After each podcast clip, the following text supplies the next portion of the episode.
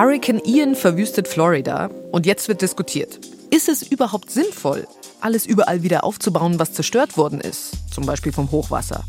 Bestimmte Gebiete werden ja immer wieder getroffen von krassen Unwettern. Und je öfter solche Wetterextreme passieren, desto mehr machen sich die Leute Gedanken. Okay, was können wir tun, um uns besser zu sichern? Um uns vorzubereiten auf das nächste Hochwasser, die nächste Flut? Wir haben für euch wie jede Woche das rausgepickt, was wir am besten fanden, am überraschendsten. Zum Beispiel einen Ort in Sachsen, der die Häuser anheben will, also hochheben, höher heben, um im nächsten Hochwasser nicht wieder unterzugehen. Wir sprechen darüber, wie das Überschwemmungsland Bangladesch es geschafft hat, dass mittlerweile bei Zyklonen viel, viel weniger Menschen sterben als früher. Und wir reden darüber, warum Brücken bei Hochwasser ein Gamechanger sind. Dreimal besser, diese Woche mit mir, Birgit Frank. Schön, dass ihr dabei seid.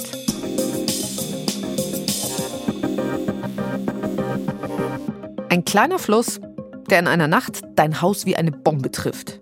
So war das im Ahrtal im letzten Jahr. In dieser Flutnacht sind 134 Menschen gestorben. Tausende Häuser sind entweder zerstört worden oder beschädigt. Und auch jetzt, nach über einem Jahr, ist dort ja längst nicht alles wieder aufgebaut. Der Wiederaufbau, der soll jetzt aber auch eben so stattfinden, dass die Menschen besser geschützt sind. Dafür begleiten Expertinnen und Experten das Ganze. Sie sollen mit den neuesten wissenschaftlichen Erkenntnissen den Aufbau unterstützen. Einer von ihnen ist Holger Schüttrumpf. Der ist Professor für Wasserbau und Wasserwirtschaft an der Technischen Hochschule Aachen. Er ist außerdem Bauingenieur und er war im Ahrtal nach dem Hochwasser, als alles zerstört war. Sein Thema beim Wiederaufbau sind vor allem Brücken. Die Brücken nämlich, und davon hatte ich zumindest noch nie gehört, die Brücken, sagt er, waren ein wichtiger Grund, warum die Flut letztes Jahr so verheerend war. Also die Brücken, die haben das Hochwasser verstärkt. Und zwar haben die das verstärkt, weil sie das ganze Material, was da von den Wassermassen weggespült wurden, haben die aufgehalten. Das muss man sich so ein bisschen wie so ein Sieb vorstellen. Nur eben sehr großes Sieb. Und während des A-Hochwassers waren halt Unmengen an Holz, an Campingwagen, an Öltanks, an Gartenhäusern, an Tischen, Stühlen und so weiter und so weiter unterwegs. Und gerade so die großen Bestandteile, die haben sich dann irgendwann vor die Brücken gesetzt, haben die Brücken, wir sagen dazu, verklaust, also verstopft. Ja, und irgendwann war die Verstopfung so weit fortgeschritten, dass überhaupt nichts mehr durch diese Brücken durch konnte. So, und wenn man sich jetzt vorstellt, so ein, so ein Ablass ist verstopft, dann bleibt dem Wasser eigentlich nichts anderes übrig, als nach oben zu gehen. Und das hat eigentlich das Hochwasser um zwei bis zweieinhalb Meter verstärkt. Zwei bis zweieinhalb Meter? Zwei bis zweieinhalb Meter ist das Hochwasser durch diese Verklausung, also die Verstopfung der Brücken, verstärkt worden. Was glauben Sie, was wäre denn gewesen, wenn es keine Brücken gegeben hätte? Ja gut, die Frage stellt sich natürlich auch nicht, weil wir brauchen ja Brücken. Weil irgendwo muss man ja auch mal von links nach rechts ähm, über den Fluss wechseln. Also von daher sind Brücken natürlich ein ich sag mal, essentieller Bestandteil unserer Verkehrsinfrastruktur. Die Frage, die man sich natürlich stellen muss, ist, brauchen wir so viele Brücken? Mhm. Also an der A zum Beispiel haben wir 114 Brücken auf einer Länge von 85 Kilometern. Das sind alle 700 Meter eine Brücke. Mhm.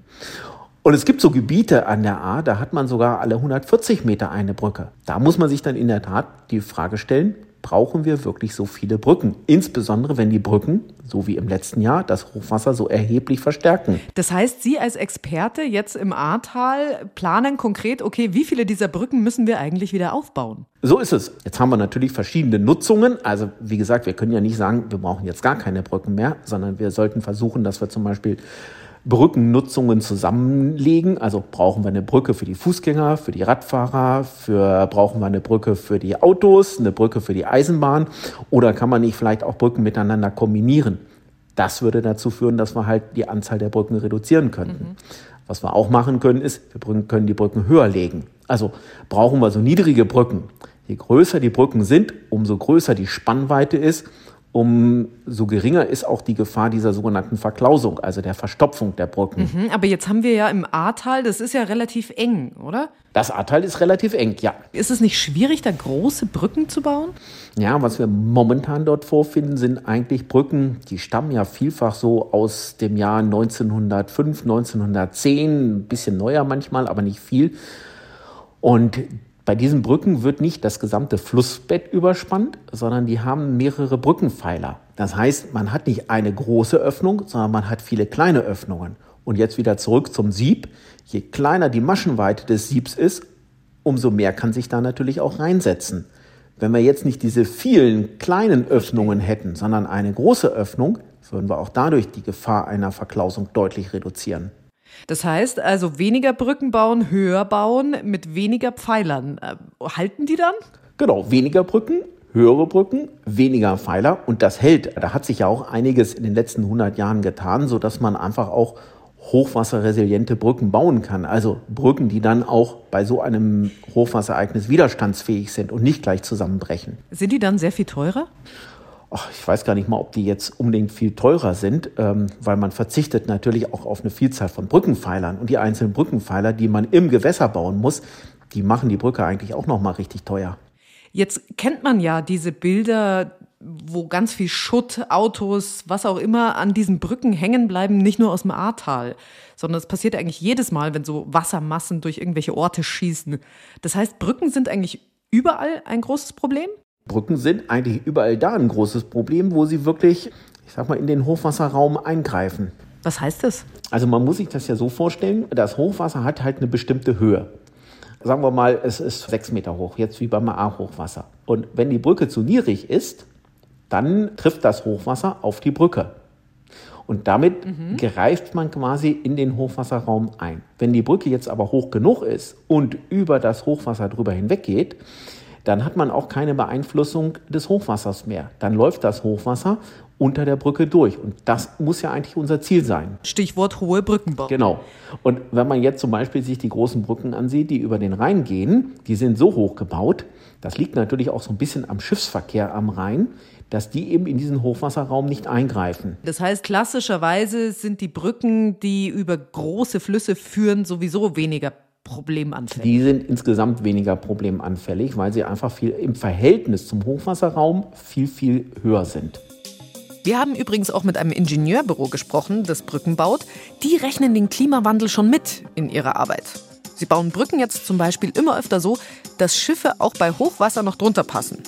Oder sie bauen gleich Brücken, die man in die Höhe fahren kann bei Hochwasser. Und eine neue Seebrücke an der Ostsee, die bauen sie jetzt gleich einen halben Meter höher, weil sie eben den steigenden Meeresspiegel schon einpreisen.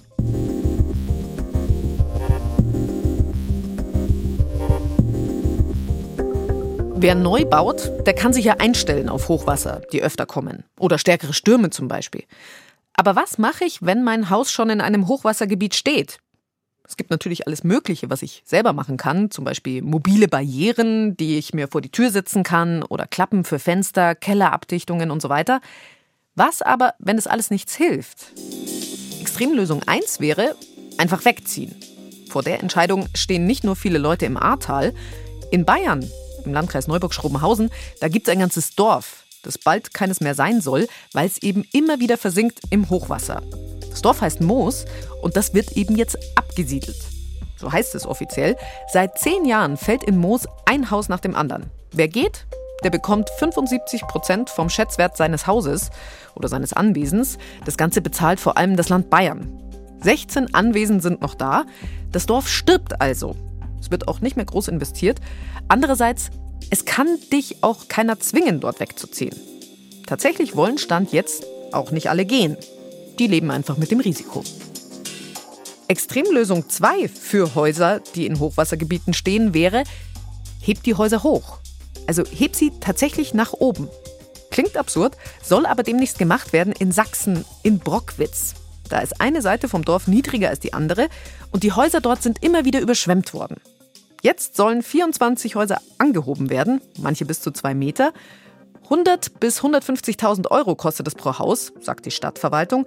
Finanziert wird das über Förderprogramme. Und wie das genau funktioniert, ein Haus mal eben ein paar Meter höher heben, darüber habe ich mit Olaf Lier gesprochen. Der ist Chef vom Ordnungsamt dort und er koordiniert das Ganze. Die Technologie selber ist im Bergbau geboren worden, dort aus dem, mit dem Hintergrund Häuser, die also durch Bergschläge sich gesenkt haben, schräg gestellt haben, wieder aufzurichten. Mhm. Habe ich ein Haus mit einer vernünftig tragfähigen Bodenplatte, wird in der Regel durch die Bodenplatte äh, Löcher eingebracht. Durch diese Löcher werden Pfähle eingetrieben.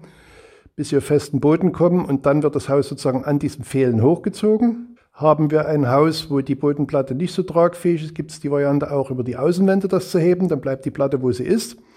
Man schneidet das Haus wirklich rundum durch, vorzugsweise im Keller, bringt dann die Hebeanlagen dort ein, also die äh, Öldruckheber, die dann das Haus also hochheben, dann mäuert man das Ganze aus, dann wäre das auch oben. Äh, schwieriger wird es bei so einem Bruchsteinhaus. Da muss man dann unter das Haus drunter den Keller mitnehmen.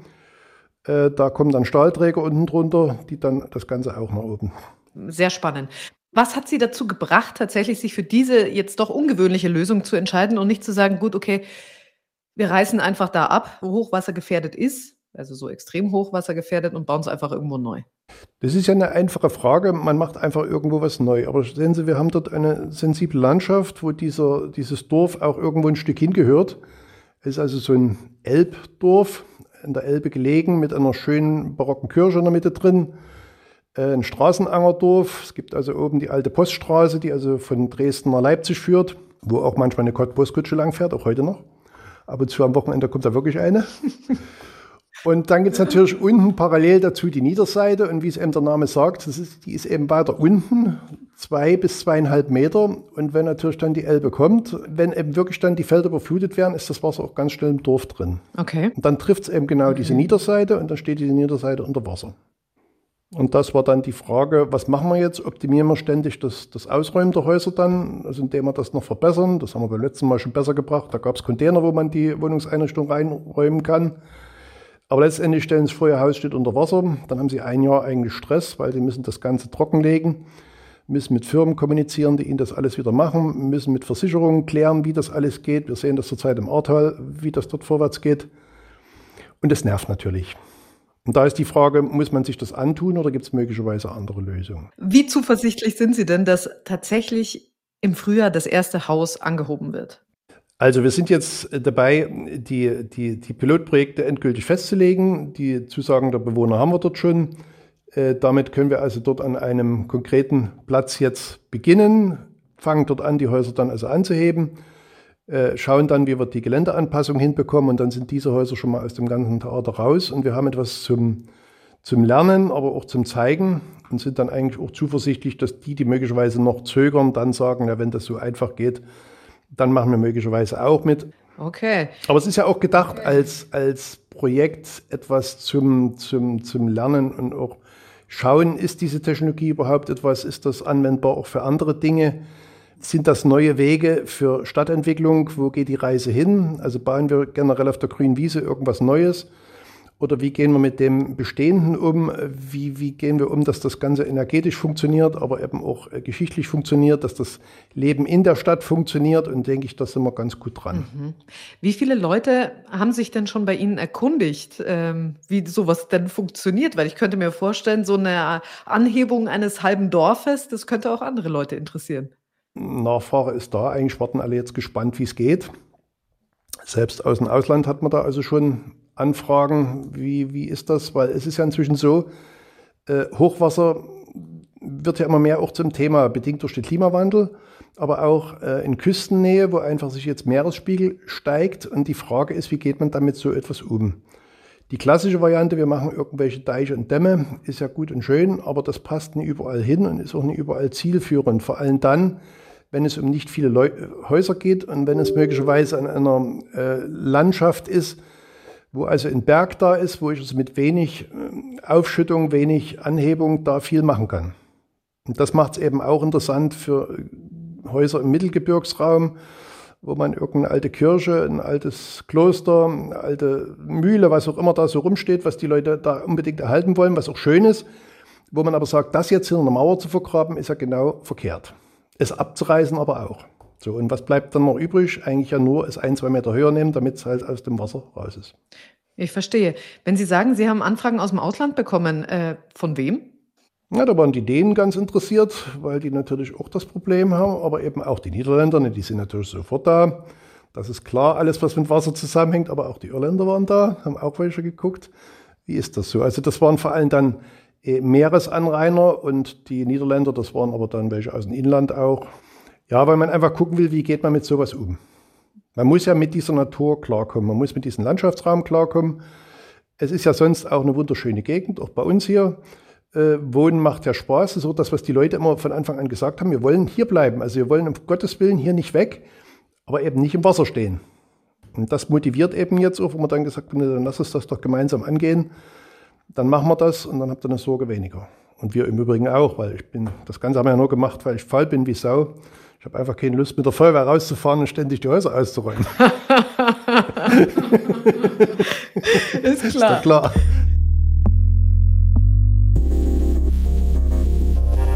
Höher bauen, anders bauen, woanders bauen, das ist ja das eine.